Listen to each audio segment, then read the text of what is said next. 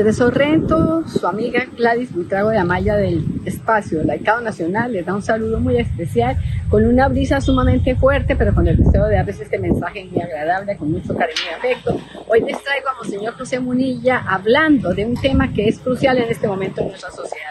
Se titula El impuro silencio sobre la castidad. Los invito cordialmente a que lo escuchemos, vale la pena reflexionar. La verdad es que esta, esta charla, este título del impuro silencio sobre la castidad, pues sí que tiene eh, una especie de provocación reflexiva, porque, bueno, pues quizás hemos pasado, ¿no?, de hablar del, sexo como tabú a llegar a haber tenido una especie de complejo de llegar a hablar de la, con libertad de la castidad. Pero bueno, bajo este título del impuro silencio sobre la castidad, yo quiero hablar sobre una gran batalla que está teniendo lugar, ¿eh? una gran batalla que es la de la pornografía, la de la presencia invasiva de la pornografía en nuestra cultura y que obviamente pues tiene una, eh, una influencia muy, muy superior a la que suponemos, a la que podemos suponer. De hecho, eh, hay un cálculo realizado que eh, un tercio de las visitas que se realizan en Internet, un tercio de las visitas eh, son a contenidos eh, pornográficos y claro, un tercio de las visitas, no sé si somos conscientes de qué es eso, un tercio. Si tú, si tú quitas las visitas a Internet que están ligadas a aspectos profesionales, laborales, etcétera, pues tú vas, restando aquel tanto por ciento de las visitas a internet, pues eh, a, la pornografía, pues está hablando de un verdadero problema oculto, del cual se habla poco. Es verdad que ha comenzado a hablarse de esta, de esta cuestión tímidamente, incluso en algunos medios de comunicación que antaño no hubiésemos pensado que iban a ¿eh? hablar de esta cuestión. Hemos visto reportajes en La Vanguardia, en El País, etcétera, sobre las adicciones a la pornografía de Internet, pero obviamente esas manifestaciones son muy escasas teniendo en cuenta el gran problema y la extensión del problema. Bueno, yo, en primer lugar, quiero hablar de una gran oportunidad. O sea, esta crisis, esta crisis también al mismo tiempo abre una gran oportunidad. La gran oportunidad de que podamos mostrar al mundo lo que es la belleza, lo que es la importancia, lo que es el gran valor de la virtud de la castidad. Hemos pasado del amor libre, ¿no? Del mayo del 68 al sexo esclavo de los inicios del siglo XXI. En medio siglo se ha producido toda esa transformación, del amor libre al sexo esclavo. De la denuncia ¿eh? de, que hay que hablar del sexo, porque el sexo ha sido un tabú, a que ahora exista un impuro silencio ¿eh? sobre la castidad. Y creo que es una gran oportunidad histórica. ¿Por qué? Porque el mundo está sufriendo mucho por esta cuestión, se está sufriendo mucho y podemos mostrar que la virtud de la castidad pues responde a una necesidad de liberación, de libertad interior que tiene el hombre, ¿no?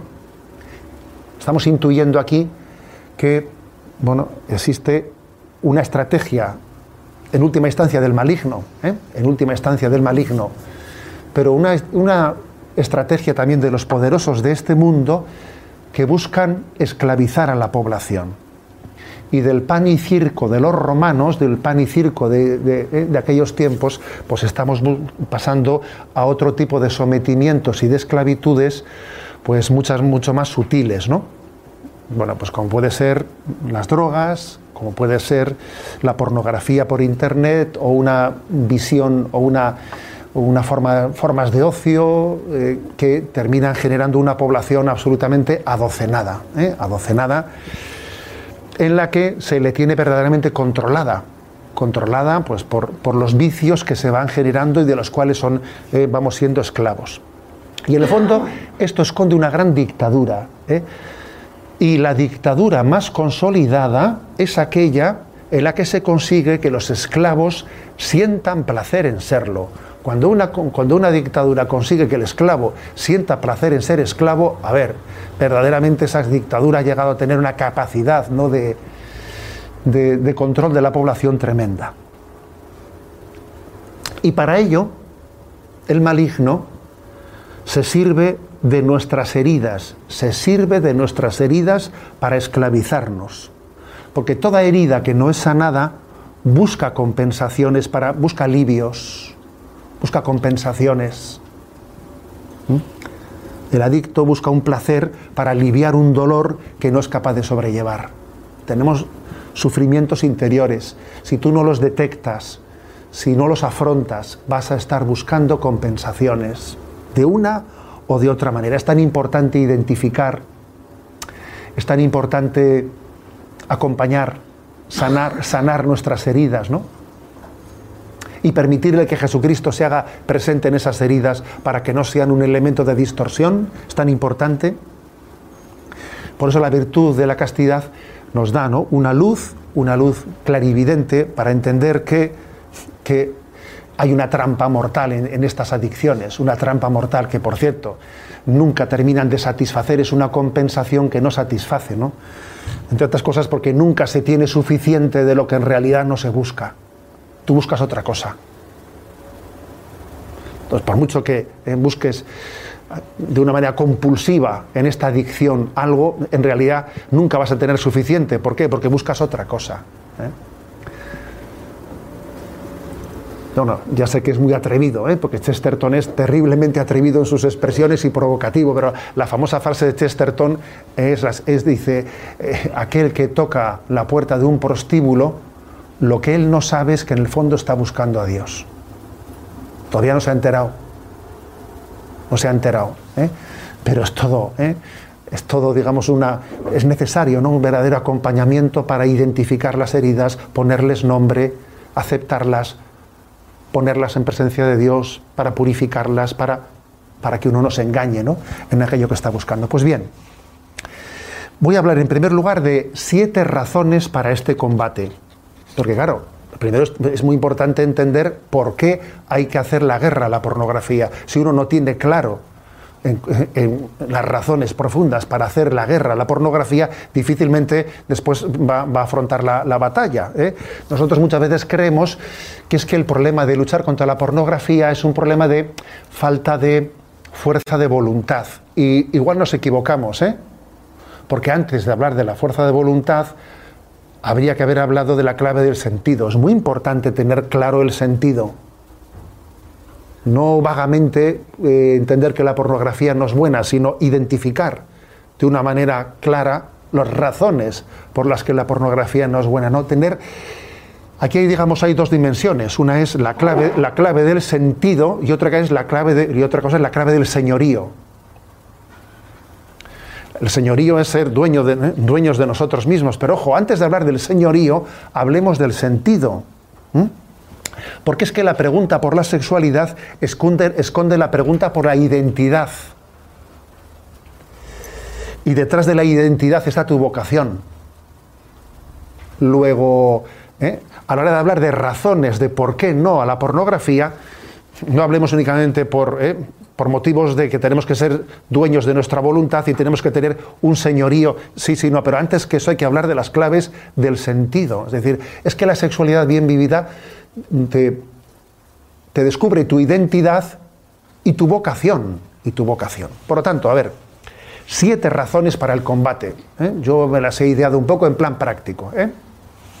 Bueno, la primera razón para el combate.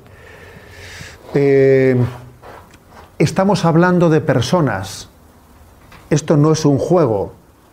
Es inexistente la distinción entre lo, virtual y lo real. Yo creo que una, una de las grandes trampas de la, pornografía es diciendo, bueno, esto es una cosa virtual. ¿eh? A ver, aquí no estamos encontrándonos con ninguna persona. A ver, esto es, una, esto es una pantalla, aquí hay un cristal. O sea, esto no, es, esto no es real. Yo no estoy aquí con personas. Y claro, eso es una gran trampa. ¿eh? la gran trampa de que, digamos, lo virtual me parece que está mm, disminuyendo el problema moral y eso es una, eso es una gran eh, trampa. De otras cosas, porque esas personas son absolutamente reales y existen dramas terribles en ellos. Y hay un gran número ¿no? de, esas personas que, por la gracia de Dios, que han estado, eh, pues, estrellas porno, que se dice, ¿no? que han sido, por la gracia de Dios, liberadas, que las hay bastantes, y sus testimonios son conmovedores, pues para decirnos de qué cantidad de abusos físicos, emocionales, depresivos, de violencias, de intentos de suicidios han vivido. A ver, no estamos hablando de una pantalla. No estamos hablando de algo virtual, estamos hablando de personas, de personas que tienen nombres y apellidos, que tienen relaciones personales, que tienen madre, que tienen hermana. ¿Mm?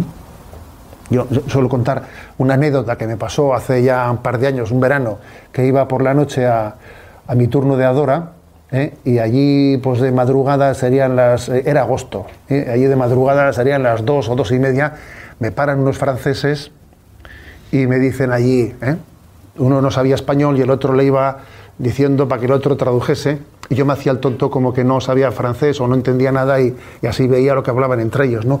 Y, me dice, ¿sabes aquí donde hay una casa de chicas? Y yo dije, jue.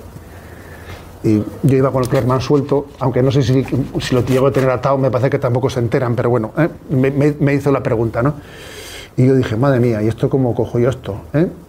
Y entonces empecé a decirle, ¿y tú tienes hermanas? y tal, y, el otro le, le traducía al otro al francés. Es que, es que él demanda, y no sabemos de ser. Y claro, yo iba viendo su tal, sí, tengo una hermana y tal, y, y tienes madre. Le, iban preguntando y estaban un poco sorprendidos por mis preguntas, ¿no? Y decía, ¿tú, ¿a ti no te parecería que si tu hermana o tu madre o no sé qué? Y va un momento en el que el otro, el francés, le pregunta, le dice, oye, este Caspara no será un cura, ¿no? Le dice el otro, le preguntó, no será un cura.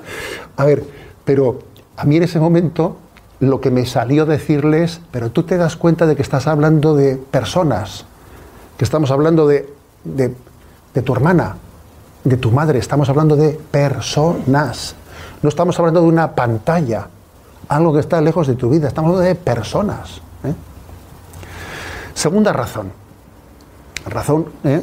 mm, pues para el combate contra la pornografía. A ver, el porno mata el amor, el porno mata el amor. Fijaros, hay una estadística en la que por lo menos un 25% de los, de los divorcios ¿eh? en Estados Unidos y en Inglaterra, que es donde los estudios están más, digamos, desarrollados, el 25% de los matrimonios que allí sí que piden poner a una causa ¿eh? Eh, para, el divorcio, dicen, motivo del, del divorcio, dicen pornografía. O sea, explícitamente el 25% de las personas que piden el divorcio aducen que ha sido la pornografía la que ha roto ese matrimonio.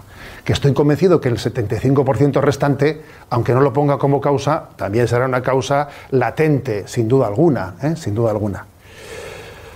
Bueno, es, curioso esto, ¿eh? pero mm, hay que decir que la pornografía clava un cuchillo en el corazón del matrimonio, lleva a perder la confianza, genera complejos, genera un profundo dolor, dolor interior, ¿no? El índice de ruptura matrimonial se duplica en los hombres que, consumen pornografía y se triplica en las mujeres que consumen pornografía. El doble en, los hombres y el triple en las mujeres. Eh, el índice de divorcio. El porno mata el amor. Tercera razón. El porno deforma, daña gravemente la sexualidad un número creciente de, ¿eh? de, casados pues acaban prefiriendo la pornografía a las relaciones sexuales matrimoniales. No sé si sabéis este dato, pero es un dato potentísimo y es que, además en datos muy globales de muchas naciones del mundo, eh, en, la, en la última década, 15 años, ha ido disminuyendo considerablemente el nivel, el número de relaciones, de relaciones sexuales en los matrimonios y en las parejas. No solo en matrimonios, sino también en parejas. O sea, cada vez existen menos relaciones sexuales. Fíjate, ¿eh? en este tiempo de la sexualización, cada vez hay menos relaciones sexuales. Pero además, diciendo, pero con datos, ¿eh? Con datos en todas las naciones. Es un fenómeno global. ¿Por qué? Pues porque claro, estando la pornografía presente, uno pues ve, la entrega sexual como un reto que a ver si voy a estar yo a la altura. Me explico, a ver, con, ese tipo de modelos uno se acompleja y uno no tiene, vamos, y, ve la sexualidad como unas ensoñaciones irreales obsesivas. O sea, es decir, el porno no solo mata el amor, destroza la sexualidad. Destroza la sexualidad. Es curioso esto.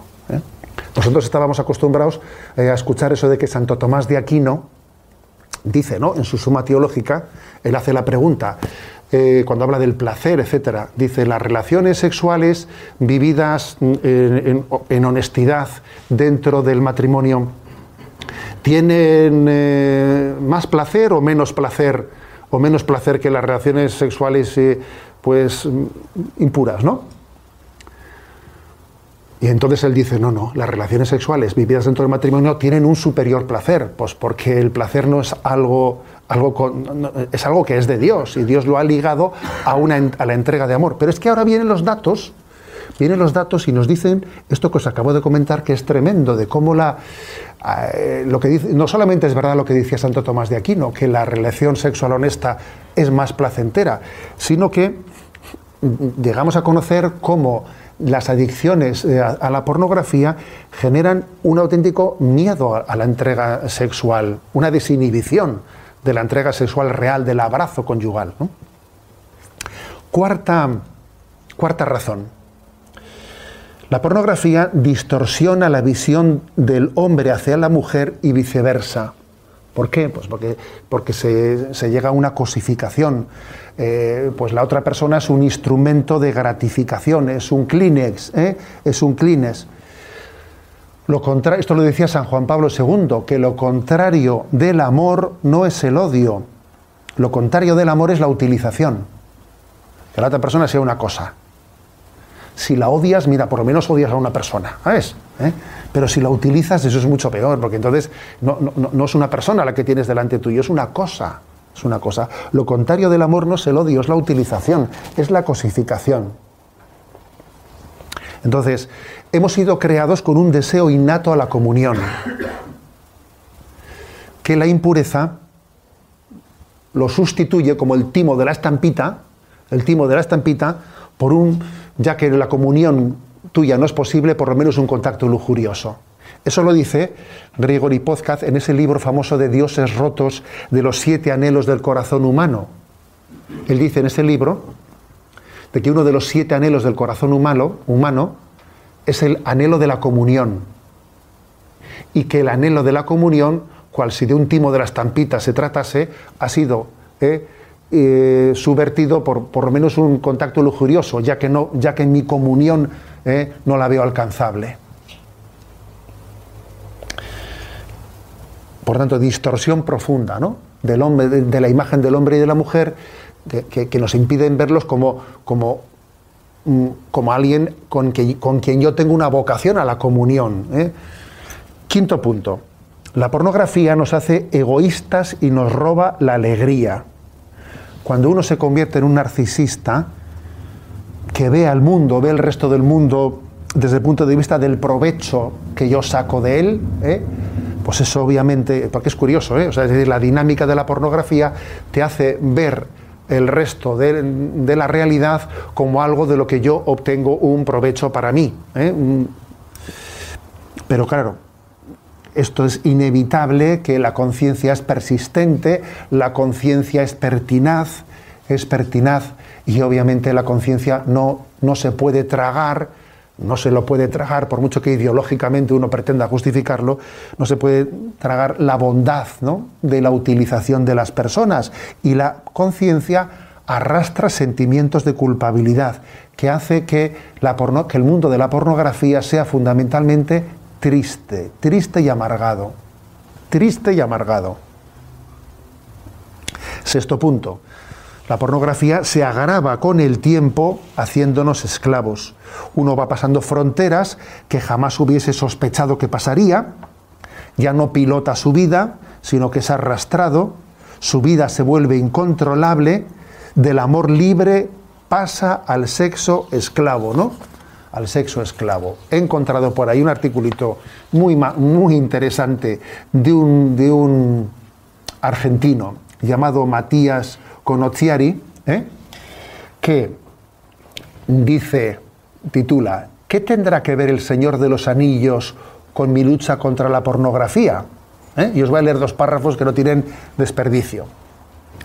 Este hechizo que creemos que nos dará la felicidad o el refugio, cual anillo único, este anillo único que nos hace aparentemente invisibles y nos da un instante de gozo a costa de nuestra propia muerte o a costa de quedar a merced de ese Señor oscuro que todo lo ve. Porque cuando te metes con el anillo único de la pornografía, no te das cuenta al principio, pero con el paso del tiempo quieres pasar más tiempo con él, como si fuera lo único que existiera en la tierra media de tu vida. Incluso puedes llegar a ser capaz de sacrificar amigos, hermanos, trabajo, la propia vida, como le sucedió al buen Smigol, convertido, transformado y ultrajado por el anillo, hasta convertirse en un ser irreconocible, Gollum, un ser egoísta, solitario, cuyo destino fue una continuación de su propia vida, andar sin rumbo, hipnotizado por el anillo. Me ha parecido muy pues, simpático, ¿eh? simpático y muy significativo, ¿no? A la hora de ver qué proceso destructivo se genera. Por lo tanto, el, punto último, y obviamente he dejado el vino bueno para el final, ¿eh? en las razones por las que hay que luchar contra la pornografía. El bueno, bueno, el vino bueno lo he dejado para el final. A ver, la razón principal, obviamente, ¿no? Para luchar contra la pornografía es por luchar para que la presencia de Dios, la inhabitación de Dios, la inhabitación del Espíritu Santo no se pierda en nuestra vida, porque no hay nada más grande en nuestra vida que ser inhabitados por Dios. La pornografía extingue la gracia de Dios en el alma y nos imposibilita para descubrir y desarrollar nuestra vocación. Desde aquí, desde Italia, se siente y en el mundo en general se ha sentido de manera terrible la confrontación entre israelíes y palestinos. Y sería muy bueno conocer desde el punto de vista histórico lo que ha sido la disputa por este territorio, a quién le pertenece, cómo se entregó y de parte de quién fue dado este terreno para que lo hubieran podido habitar los palestinos y también los israelíes. Así es que los invito a que lo escuchemos. El 29 de noviembre de 1947 se inaugura en Nueva York la 128 Asamblea General de las Naciones Unidas. En el orden del día figura la partición de Palestina en dos estados, uno para los árabes y otro para los judíos. La resolución se considera adoptada si dos tercios de las 56 naciones representadas votan a favor. La mayoría de los delegados de la agencia judía ya han regresado a Palestina, pues ya ninguno cree en un voto favorable. Solo Abba Evan cree aún que es posible. Evan escribió, tomamos un mapa mundi, lo cortamos en trozos y abordamos a las delegaciones presentes. Pero a pesar de nuestros esfuerzos, nos faltaban tres o cuatro votos. Solo teníamos unas horas para cambiar el rumbo. Enviamos telegramas a todos los rincones del mundo, despertando en plena noche a personalidades influyentes para pedirles que hicieran lo que parecía imposible todo el mundo utilizó su influencia, grande o pequeña, en un intento desesperado por inclinar la balanza a nuestro favor. Sabíamos que Francia tenía intención de abstenerse. Convencí a Jaime Weissman para que se pusiera en contacto con Leon Blum. Ambos se conocían desde hacía tiempo. Le envió un telegrama que terminaba con las siguientes palabras. ¿Puede Francia abstenerse y quedarse al margen, en un momento que quedará grabado para siempre en la memoria de la humanidad?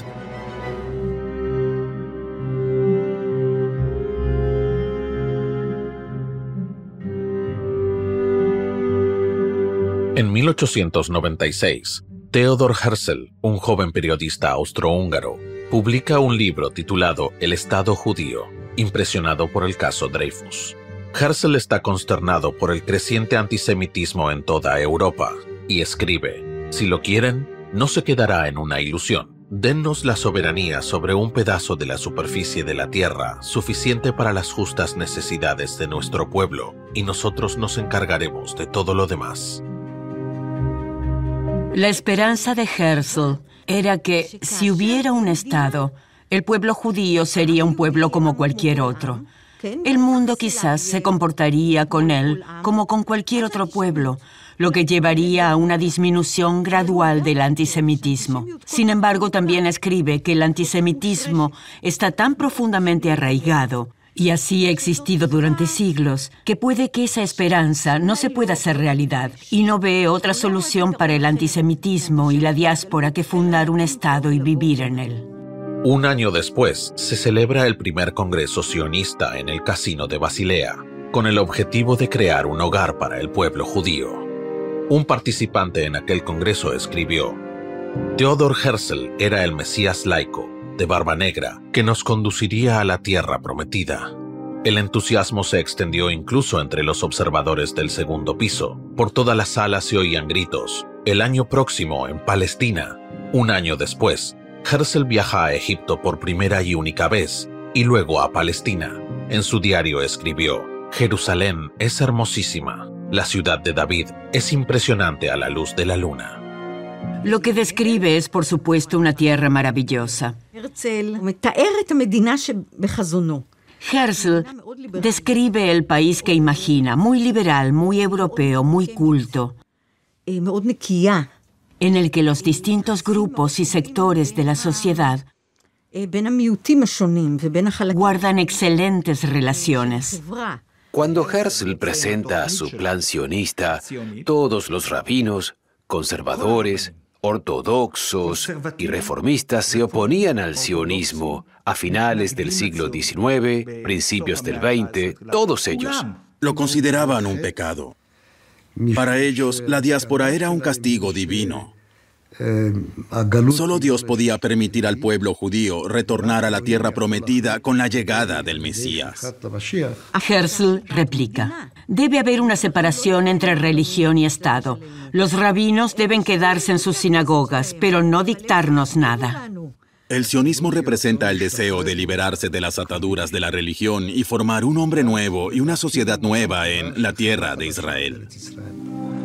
En 1905, en el séptimo Congreso sionista, se decidió establecer la patria judía en Palestina, después de considerar la posibilidad de hacerlo en Uganda y Argentina. Uno de los participantes, Isaac Epstein, tomó la palabra. Hemos olvidado un pequeño detalle. Hay toda una nación que ha vivido en esa amada tierra durante siglos y nunca ha pensado en marcharse. Estamos a punto de cometer un grave error psicológico y el presidente de la Federación Británica de Sinagogas había escrito a Herzl, fallecido un año antes de ese congreso. Me estremezco ante la idea de la creación de un minúsculo Estado judío que se acabe convirtiendo en un gueto. A principios de siglo había allí unas decenas de miles de judíos y al mismo tiempo cerca de medio millón de árabes. Los judíos no cultivaban la tierra. Los judíos eran o bien ultraortodoxos que vivían de donaciones del extranjero o tenían pequeños comercios, nada más. Eran una pequeña población muy devota, ultraortodoxa, principalmente en Jerusalén y en otros lugares como Hebrón y Safed. Las relaciones entre árabes y judíos eran indudablemente buenas. Por ejemplo, los judíos podían comprar fácilmente tierras y casas, y era bastante habitual. Mis padres que vivían en Jaffa tenían muchos amigos entre los ciudadanos judíos de la Palestina del mandato británico. Eso era bastante natural y nada inusual en aquella época. Yo no creo que haya ninguna razón para negar que había judíos viviendo allí. Y ellos tenían su cultura y sus raíces. Los pogromos en Rusia aceleraron la migración masiva de judíos, especialmente a los Estados Unidos un puñado de jóvenes estudiantes sionistas de Ucrania decidieron instalarse en Palestina. Un grupo llegó, compró tierra en Rishon LeZion y se instaló. Una de las cosas más extrañas que ocurrieron es que los judíos dijeron desde el primer momento que esta era su tierra. Y los árabes escucharon eso. es decir, que el conflicto judeo-árabe comenzó en el momento en que llegó el primer judío con la primera oleada de inmigración. Con este punto de vista, se plantó la semilla de la enemistad y el enfrentamiento desde el principio. Jóvenes idealistas llegaron para trabajar la tierra se prometieron que establecerían un asentamiento modelo en Israel. Hay textos de 1907 o 1908 que dicen, esta historia es un gran proyecto cuya finalidad es expulsarnos. Las condiciones de trabajo en esa tierra, en zonas aisladas de toda civilización, les obligaron a encontrar una forma de subsistencia en solidaridad. Y de esa experiencia surgió la idea del kibutz. El primer kibutz, un asentamiento colectivo rural, se creó en Palestina en 1909. Lo fundaron jóvenes idealistas de Europa que querían construir un nuevo Estado y una nueva forma de vida. Metido en el barro hasta aquí, mi abuelo plantó eucaliptos para secar pantanos. Mi abuela hacía grava de la piedra con un martillo. Vivieron en una carpa durante cinco años. Para el resto del mundo, Palestina era un territorio abandonado, completamente deshabitado. Era una región desolada, llena de desiertos y pantanos. Lo dice el refrán, la novia es hermosa pero ya está casada. Pero ellos no podían admitirlo, con lo que inventaron un lema para justificar y legitimar el proyecto de la llegada de su comunidad extranjera que llega al hogar de la población local. Y lanzaron al mundo el lema, un país sin pueblo para un pueblo sin país. Fue la peor de las mentiras. Sostenían que estaban convirtiendo esta tierra en un paraíso. Aquello era un completo desierto. Afortunadamente llegamos nosotros, así decían. Esta historia de la tierra desértica se remonta al siglo XIX, cuando las potencias europeas empezaron a describir Tierra Santa como una región desolada que había que revivir a toda costa. Los musulmanes nunca sintieron desconfianza hasta que surgió el movimiento sionista.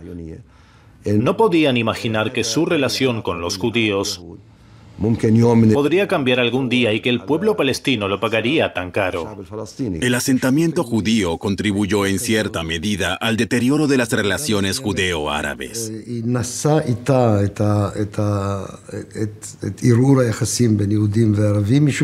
Porque los judíos no se plantearon emplear mano de obra árabe. Bajo la influencia del movimiento sionista, cada vez más judíos compran tierras en Palestina. Entre 1908 y 1913 se fundan 11 nuevas colonias judías. En este período aparecen también los primeros indicios de oposición árabe al movimiento sionista. Algunos árabes protestan contra la venta de tierras a los judíos. Todos los dirigentes árabes palestinos vendieron tierras a los sionistas. Hay pruebas de ello. Empezaron a apropiarse de tierras y la gente se dio cuenta de que había un problema. ¿Cómo vas a vivir en paz con alguien que llega y quiere aquí un Estado judío? Es igual si ha comprado la tierra o no, pero no quiere un Estado judío árabe, sino un Estado judío. Las tensiones surgieron de inmediato. Y estas tensiones crecieron conforme iban llegando más oleadas de inmigración. Y conforme los árabes iban notando que la tierra se les escapaba entre los dedos.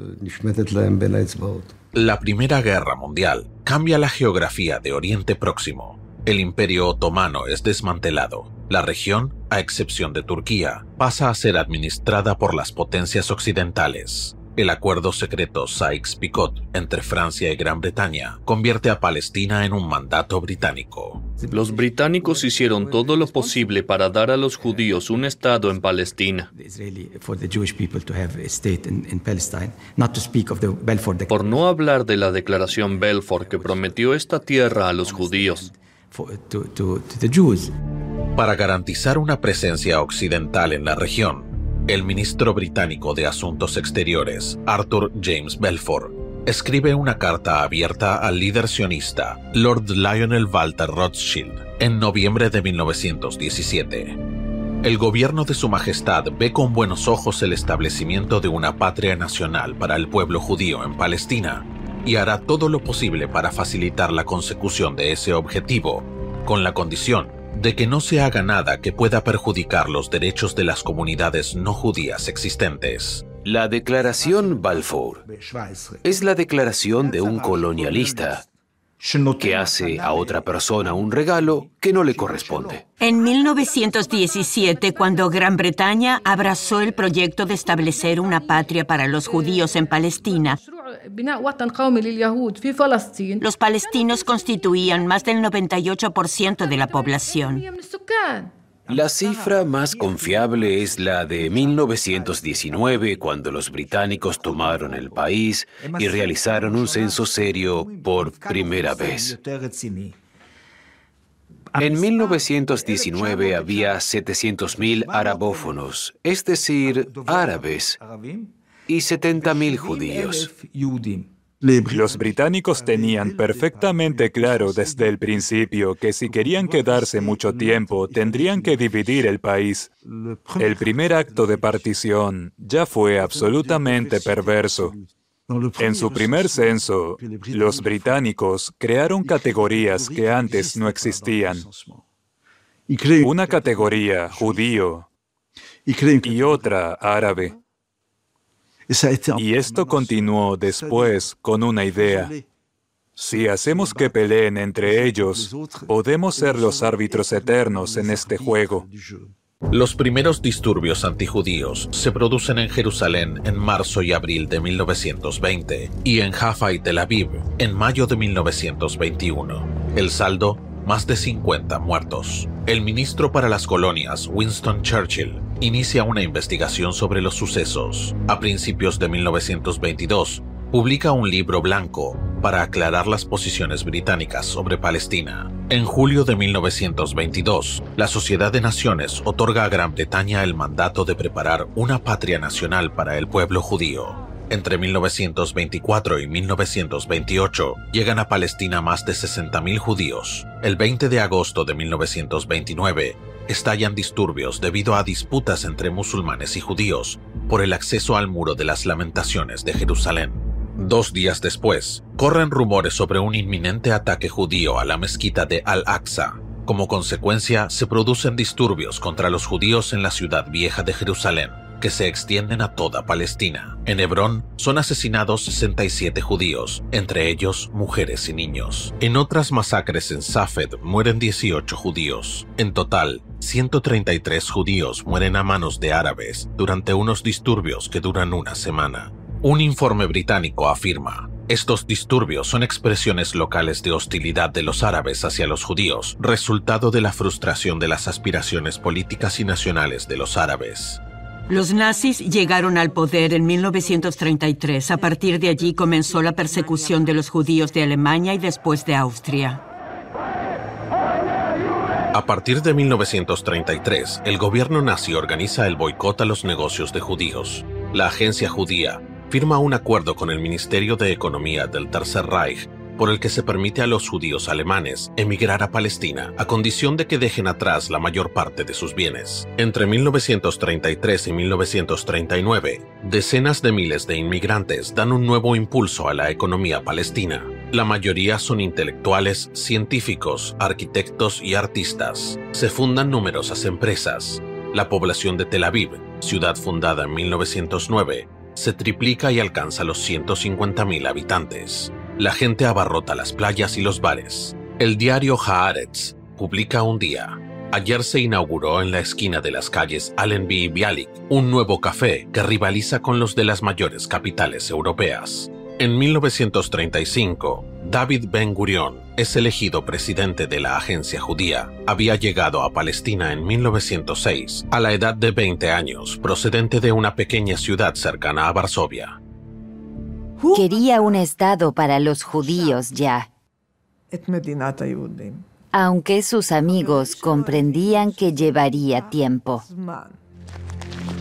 Ese mismo año, Ben Gurion se convirtió en comandante en jefe de la Haganah, una asociación paramilitar judía en Palestina que fue prohibida por los británicos. En abril de 1936, los árabes de todo el país convocan a una huelga general, exigiendo el fin de la inmigración y la prohibición de la venta de tierras a los judíos. La resistencia árabe en Palestina culmina en la revuelta árabe de 1936, dirigida tanto contra el sionismo como contra la presencia británica en Palestina. El resultado de los disturbios es espantoso. Varios centenares de árabes son asesinados por los británicos y también mueren más de 300 judíos. En octubre, se forma el Alto Comité Árabe, presidido por el Gran Muftí de Jerusalén, Amin al-Husayni. El muftí era el líder de los palestinos, una persona terrible cuyo nacionalismo era pro-nazi. En parte porque los nazis eran enemigos de los británicos y de los judíos, pero también porque simpatizaba con la ideología nazi. Que el muftí de Jerusalén se arrojara a los brazos de Hitler en Berlín fue un acto de ceguera absoluta. El muftí se refugió en Berlín y allí intentó formar nuevas unidades de las SS, unas SS musulmanas, y quería que invadieran Palestina con el ejército alemán para acabar con los judíos aquí. El muftí no tenía ningún estatus especial en Alemania. A Hitler le importaba un bledo y lo despreciaba. Pero el muftí se hizo amigo de Eichmann. En 1935, Eichmann se convirtió en jefe del Departamento para Asuntos Judíos del Servicio de Seguridad de la CSS. Fue enviado a Palestina para, según decían, conocer mejor al enemigo, es decir, aprender hebreo y familiarizarse con las costumbres, para luego regresar a Alemania. Supuestamente, así sabría con quiénes estaba tratando y cómo tratarlos. Los nazis pensaban que tenían que averiguar quiénes eran exactamente los judíos. Así que el muftí se hizo amigo de Eichmann y Eichmann también dijo que eran amigos. El muftí escribió en sus memorias que eran amigos, es decir, que los unía el interés común de deshacerse de los judíos. Vagamos mucho tiempo después. El precio por esa loca aberración del muftí de Jerusalén. El historiador Hagai Horowitz escribirá más tarde la primera señal del cambio de objetivo del movimiento nacional árabe fue el compromiso del gran muftí de Jerusalén con Hitler. La amenaza a nuestra existencia se hizo evidente para todos por primera vez. Ya no era imaginaria. Ese fue el golpe que cambió la naturaleza del conflicto y nuestra estrategia de lucha. Mientras los nazis ya han promulgado las leyes de Nuremberg y la vida de millones de judíos en Europa se ve amenazada, los británicos bloquean las rutas de emigración a Palestina y las demás naciones se niegan a aceptar judíos. En Estados Unidos, las cuotas de inmigración establecidas por el Congreso limitan el número de refugiados procedentes de Alemania y Austria. La conferencia de Evian, que se supone debe tratar la admisión de los judíos alemanes perseguidos, termina sin conclusiones en julio de 1938. Ninguno de los 32 países representados está dispuesto a abrir sus fronteras a los refugiados judíos. Ante el peligro de guerra con Alemania, los británicos, ansiosos de evitar que los árabes se unan a las potencias del eje, organizan en febrero de 1939 la conferencia de St. James, en la que participarán por primera vez judíos y árabes. Pero las delegaciones árabes se niegan a reunirse con los representantes de la agencia judía. Más que nunca, los británicos ven Palestina como un polvorín. Publican un nuevo libro blanco que reduce considerablemente el número de nuevos inmigrantes y declara inequívocamente que no tienen intención alguna de establecer un Estado judío en Palestina. En septiembre de 1939, el ejército alemán invade Polonia. La Segunda Guerra Mundial arrasa Europa y el norte de África el cuerpo africano de Rommel bien podría marchar hacia Palestina. Ben Gurion declara, lucharemos contra Hitler con los británicos como si no hubiera libro blanco y lucharemos contra el libro blanco como si no hubiera guerra. Los estados mayores de la Haganah y del ejército británico acuerdan formar una brigada judía dentro del ejército británico para luchar contra las tropas alemanas. Mi padre leía los periódicos en cuatro idiomas cuando era niño. Tenía una conciencia política muy desarrollada. Su madre había muerto en 1939, poco después de la invasión nazi. Entonces convenció a mi abuelo, que era un judío tradicional, de que no había otro lugar para los judíos que la tierra de Israel. Durante cuatro meses anduvieron errando, primero en la llanura del Danubio, hacia el sur, y luego como inmigrantes ilegales en un barco. Ningún país del mundo les permitió desembarcar, ni Gran Bretaña bajo Churchill, ni Estados Unidos bajo Roosevelt. Él era un niño judío de 12 años y solo tenía mar bajo sus pies. Finalmente llegaron aquí y los británicos los arrestaron. Llegó más gente, cientos de miles más. Y todo el mundo contaba lo que estaba pasando. Entonces se pensaba que los guetos era lo peor. Pero entonces llegaron noticias terribles de Polonia, de maldades extremas, de crecientes matanzas en diferentes lugares. No se lo creían. La gente no podía siquiera concebirlo al principio. Pensaba que se trataba de los pogromos y el antisemitismo de siempre. Sonaba demasiado terrible para ser verdad. Y poco a poco, hacia finales de año, empezó a revelarse terrible verdad. Era un asesinato con métodos terribles, enterramiento en fosas, padres obligados a enterrar a sus hijos, fusilamientos en las fosas. En agosto de 1942 llegó un telegrama que decía que Himmler había decidido asesinar con gas a entre 3 millones y medio y 4 millones de judíos hasta finales de año, en instalaciones especiales usando el llamado ácido prusiano.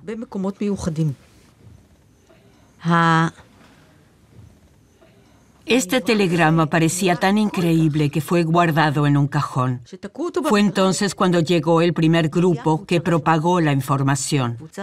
Eso es exactamente lo que está pasando allí, todo es verdad. Es realmente terrible y lo hacen metódicamente. ¿Cómo iban a querer oír eso si la mayoría de ellos había emigrado de Europa? Eso significaba que habían perdido allá su familia y su comunidad.